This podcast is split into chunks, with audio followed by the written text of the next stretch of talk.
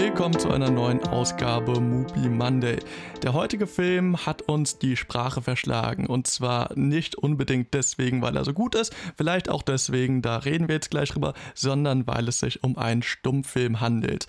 Wir haben heute Foolish Wives von Erich von Stroheim gesehen. Das ist ein Film aus dem Jahre 1922 und anders wie der Name des Regisseurs vermuten lässt, ist es ein Film, der äh, ja in Amerika produziert wurde.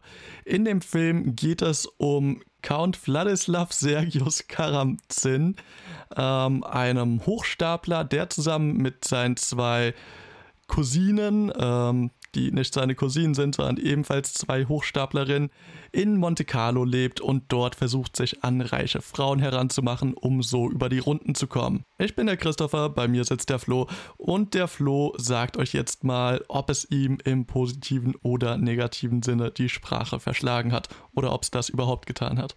Also die Sprache hat es mir jetzt nicht verschlagen, aber ich fand, es war eigentlich schon eine ganz gute Zeit. Ähm, ich fand, es war ein guter Film, ähm, der mich in mancher Hinsicht ein bisschen enttäuscht hat. Da komme ich auch noch später darauf zu sprechen. Aber der so seine Prämisse eigentlich doch ganz gut eigentlich ausgeführt hat. Also diesen Don Juan Archetypus äh, steht auf Letterbox zu nehmen und den eigentlich ja so als die toxische Persönlichkeit, äh, die er ist, darzustellen und irgendwie auch zu entlarven an mehreren Stellen eben auch einen Gegenentwurf zu zeigen, wie, es, wie sich Männer auch präsentieren können. Genau, und ähm, allgemein hat der Film eigentlich eine ganz, ganz gute Moral, könnte man sagen. Natürlich ist er irgendwo auch eingeschränkt, in, in wie weit ähm, ja, die Perspektive irgendwie aufgemacht wird. Also ich war nie so ganz überzeugt von den weiblichen äh, Charakteren, weil da dann doch generell mehr einfach ähm, schwach ähm, und, und, passiv sind. Abgesehen von seinen beiden ähm, ja, Scam-Partnerinnen, ähm, die aber auch nicht wahnsinnig viel tatsächlich machen. Ja, aber diese Geschichte zu nehmen und die einfach einmal durchzuspielen und am Schluss fliegt er natürlich auf und wird bestraft. Und ich meine, allein das ist, wenn man sich die Zeit so anschaut, eigentlich auch eine ganz, ganz gute Sache. Aber ich rangel noch so ein bisschen damit, dass ich ihn auch zu hoch lob. Äh, was war denn so dein äh, Eindruck davon? Ich hadere so ein bisschen mit dem Film. Also ich habe sehr gemixte Gefühle, sagen wir mal. Also in meinen Augen ist das irgendwie ein Film, der einerseits von seinem Gigantismus lebt. Also er geht über zwei Stunden, 20 Minuten in den, also noch bevor die Opening Credits starten, bekommen wir irgendwie so einen Informationstext, der uns erzählt, dass äh, der Film eigentlich noch deutlich länger gegangen wäre, aber dass er, der eben vom Studio damals runtergekürzt wurde und dass hier jetzt ein Versuch ist, irgendwie diesen kompletten Film zu rekonstruieren. Also das passiert auch öfter bei von Stroheim, so der bekannteste Fall von ihm müsste wohl Greed sein, ein Film, der in seiner Ursprungsfassung angeblich zehn Stunden gegangen ist. Das ist eine Fassung, die bis heute als verschollen gilt. Niemand hat sie je gesehen. Und ja, ich, ich kann das wertschätzen, dass hier irgendwie versucht wurde, doch, also obwohl das jetzt keine ausartende Geschichte ist, äh, die irgendwie irgend, von irgendeiner Epik erzählt oder so, das doch ausladend zu erzählen.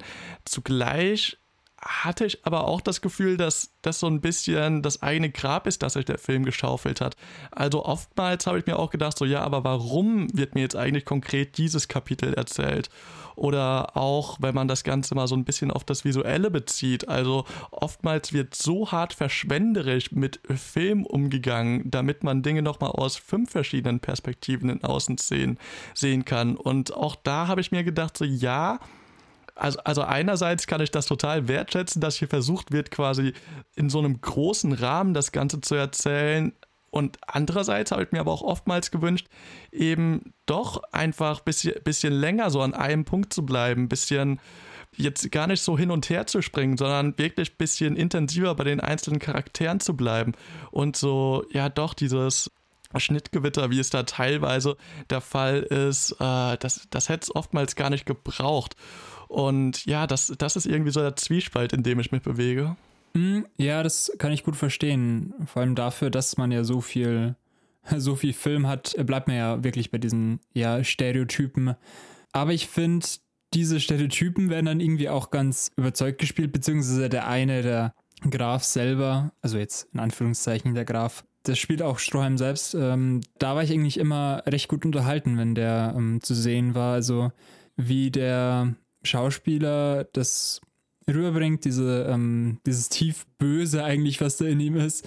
Ähm, und auch irgendwie diese, ja, perverse Lust, das war fast schon ein bisschen äh, viel. Äh, Gerade wegen Stummfilmen ist ja auch irgendwie äh, nochmal akzentuierter, sage ich mal. Aber äh, ich fand, es war trotzdem, äh, hat, hat do, doch meinen Blick irgendwie dann doch auch nicht losgelassen. Also ja, aber ich, ich gehe halt auch immer nur auf diesen einen Charakter irgendwie ein, weil ich das Gefühl habe, dass das so viel mehr eigentlich jetzt auch nicht ähm, so interessant war. Also man folgt ihm da, wie Helen ja nacheifert, eben die, diese eine Frau von, von dem Diplomaten da und äh, eben die ganze Zeit versucht, irgendwie an sie ranzukommen und das irgendwie auch äh, zuerst recht souverän macht, so Stück für Stück. Und dann auch sehr, sehr ähm, ja, altmodische ähm, Gentleman-Werte ver verkörpert. Äh, er kann toll irgendwie Ziel schießen, er hilft dir irgendwie, er beschützt sie, wird auch gesagt. Ähm, also erfüllt da wirklich alle Klischees und dann klappt es irgendwie doch nicht äh, mit den beiden, äh, sondern sie bleibt ihrem äh, Mann, der irgendwie doch das totale Gegenteil ist, also äh, ein bisschen ja als weich irgendwie dargestellt wird und irgendwie jetzt, wenn man es böse sagt, unfähig, da seine Frau irgendwie vor diesen Scam-Artist da zu bewahren, aber im Endeffekt ja doch nicht. Hm, du hast ja richtig festgestellt, dass sich ein Großteil des Films um diesen Hauptcharakter, der von äh, Stroheim gespielt wird, dreht und das, das zeigt sich ja auch innerhalb der Handlung. Also die Helen, die liest ja ein Buch innerhalb des Films, das genauso heißt wie der Film und in dem auch von Stroheim als Autor ja doch quasi aufgezeigt wird. Und da wird natürlich irgendwo ein ganz interessanter Diskurs aufgemacht. Und zwar insofern, da in diesem Buch unter anderem ja doch äh, die Unterschiede zwischen Amerikanern und Europäern in Sachen der Liebe der Zuneigung aufgezählt werden. Und das natürlich einerseits interessant ist, da Stroheim ja selbst eigentlich äh, aus Europa kommt und nach Amerika gezogen ist und da natürlich man jetzt meinen könnte, dass hier so eine Form von Perspektive drinsteckt. Ähm, zugleich wird diese Perspektive im Film aber ja eigentlich komplett umgedreht. Um das kurz zu erklären, in dem Buch wird gesagt, der Amerikaner ist von Geldgier getrieben und deswegen kann er der Frau keine Zuneigung zeigen, sondern ist immer nur auf sein eigenes Kapital bestimmt. Und das ist natürlich was, was in dieser Rolle von diesem Count Vladislav eigentlich komplett verdreht dargestellt dargestellt wird. Und ähm, ja, das, das ist erstmal interessant. Ähm, zugleich kann man sagen, dass natürlich im Stummfilm die Schrift generell ähm, eine ja doch größere Rolle trägt, indem es eben Zwischentitel gibt, die immer mal wieder erklären, was gerade passiert, was Menschen gerade sagen sollen.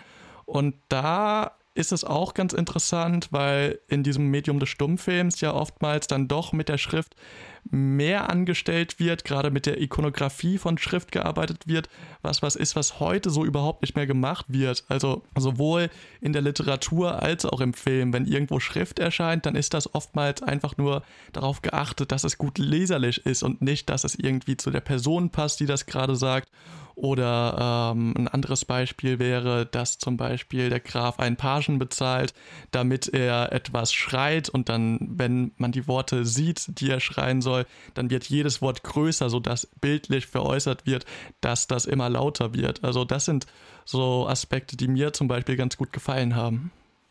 Ja, aber ich fand es irgendwie auch ein bisschen ulkig, dann auf einmal ähm, so ein Buch vorgehalten zu bekommen. Und dann auch die letzte Einstellung ist eben ein Text aus dem Buch, der, so wie ich das jetzt sehe, irgendwie so eine, so eine zynische Abschiedsbotschaft irgendwie bringt, dass ähm, man als Frau ja bei seinem Ehemann bleiben soll und ähm, dass man quasi das schätzen muss, äh, wie er ist.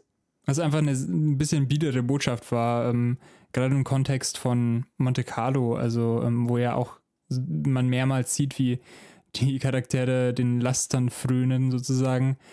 Aber jetzt äh, auch nochmal mehr auf, die, auf diese Abschiedsbotschaft zu kommen, was äh, hast du denn da so drin gesehen? Ja, schwer zu sagen. Also ich habe mich da auch ein bisschen unschlüssig zurückgelassen gefühlt, wenngleich ich mich auch während des Films äh, gefragt habe, so warum liest die das Buch überhaupt?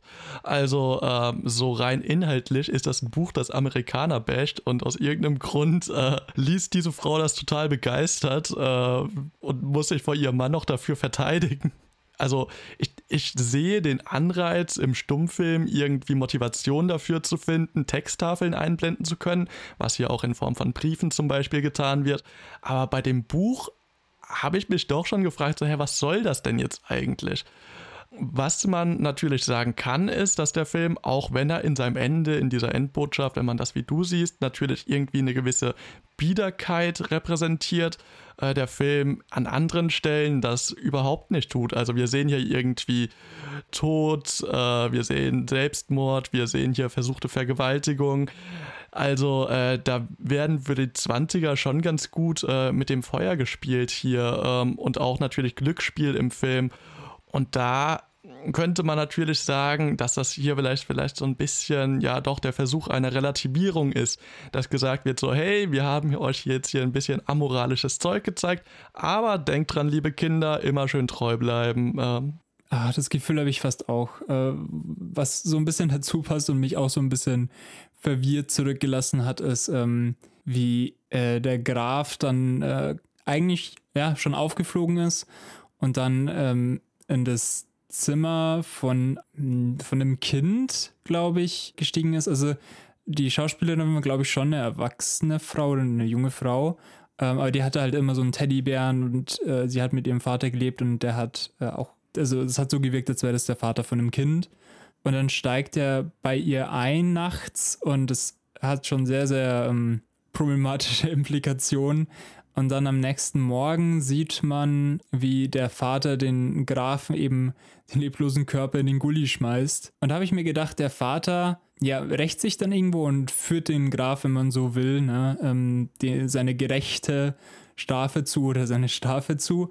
Aber dieser Vater selbst war schon ein bisschen krank. Also den hat man schon vorher auch mal kennengelernt und er hat gesagt, dass nachdem seine Frau in den Himmel gefahren ist, dass er nur noch seine Tochter hat und er jeden umbringt, der ihr zu nahe kommt und es, ähm, es hatte schon ein bisschen ungute Vibes. Also äh, das äh, war doch keine ganz gesunde Beziehung, hätte ich jetzt mal gesagt.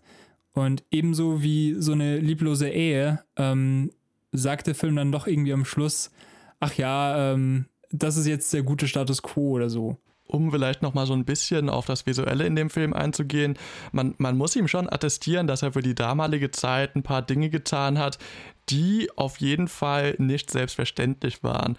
Also auch wenn der Film über weite Teile sehr statisch gefilmt ist, ähm, gibt es hier und da so eine bewegte Kamera, die sich auf Charaktere zubewegt, wo ich mir schon gedacht habe, so okay, das ist interessant, wie das hier in Szene gesetzt wird, also quasi wie so eine Fokalisierung gesetzt wird, dass man sich jetzt quasi so ein bisschen versucht, innerhalb dieser Bewegung in den Kopf dieser Person hineinzuversetzen. Dann gibt es auch Point-of-View-Aufnahmen äh, des Grafen, wie er Frauen von unten nach oben schildert. Und sonst wird zum Beispiel äh, sehr viel mit Blenden einerseits gearbeitet, also gerade wenn Szenen beendet sind, wird eben nochmal so auf einen konkreten Punkt hingezeigt, was eben heute zum Beispiel überhaupt nicht mehr gemacht wird. Ich lese gerade ähm, Der Geist des Films von Bela Balasch und bin auch gerade in dem Kapitel, wo er über Blenden spricht. Und äh, ja, das, das, ist doch ganz interessant zu sehen, wie sich hier Menschen innerhalb doch dieser frühen Phase des Kinos irgendwie versucht haben, eine filmische Sprache anzueignen und man die auch erstmal verstehen musste. Also, wenn man diesen Film heute sieht, dann ist das selbstverständlich. So, ja, es ist eine Blende, die Szene ist vorbei, das ist ein Übergang. So. Und damals war es, glaube ich, einfach noch sehr anders. Also, hier vielleicht auch einfach nochmal vielleicht so als Anreiz, solche älteren Filme zu sehen, wirklich eine andere Perspektive auf filmische Mittel zu gewinnen oder auch sich selbst irgendwie damit zu konfrontieren, was man eigentlich unter gewissen ästhetischen Mitteln ja doch versteht. Was so ein bisschen zu dieser Blende passt, ist, dass sehr viele Bilder auch vignettiert sind. Also sowohl irgendwie so eine dunkle Vignettierung, wenn irgendwie so eine bedrohliche Stimmung aufgebaut werden soll, als aber auch so eine weiße, wenn so ein etwas softerer Look entstehen soll. Und auch da würde ich sagen, dass, ja, also der Film sieht hübsch aus. was man wiederum durch das relativieren kann, was ich vorhin so ein bisschen gesagt habe. Also der Film hat sehr hübsche Einstellungen, er schneidet aber auch sehr gerne dann zu fünf anderen, von denen man oder von denen ich mir gedacht habe, so, ja, ich hätte jetzt lieber die eine gesehen. Aber naja, trotzdem äh, muss, muss man ihm trotzdem einen gewissen Stil auf jeden Fall attestieren.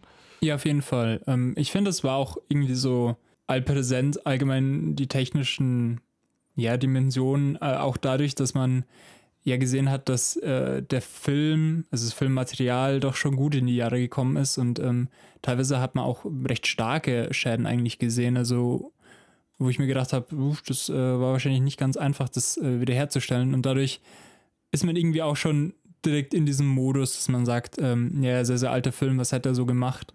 Ja, dadurch kann man das gar nicht vergessen, dass es so ein Artefakt irgendwo auch ist. Ja, dem kann ich zustimmen. In einigen, einigen vielen Jahren wird auch dieser Podcast ein Artefakt sein.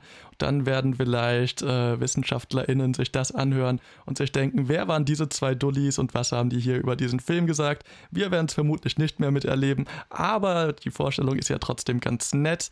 Vielleicht äh, werden wir auch nächste Woche wieder in den Tiefen der Filmgeschichte kramen und selbst ein wenig archäologisch tätig sein und hoffentlich ein neues Schmuckstück finden. Bis dann. Ciao.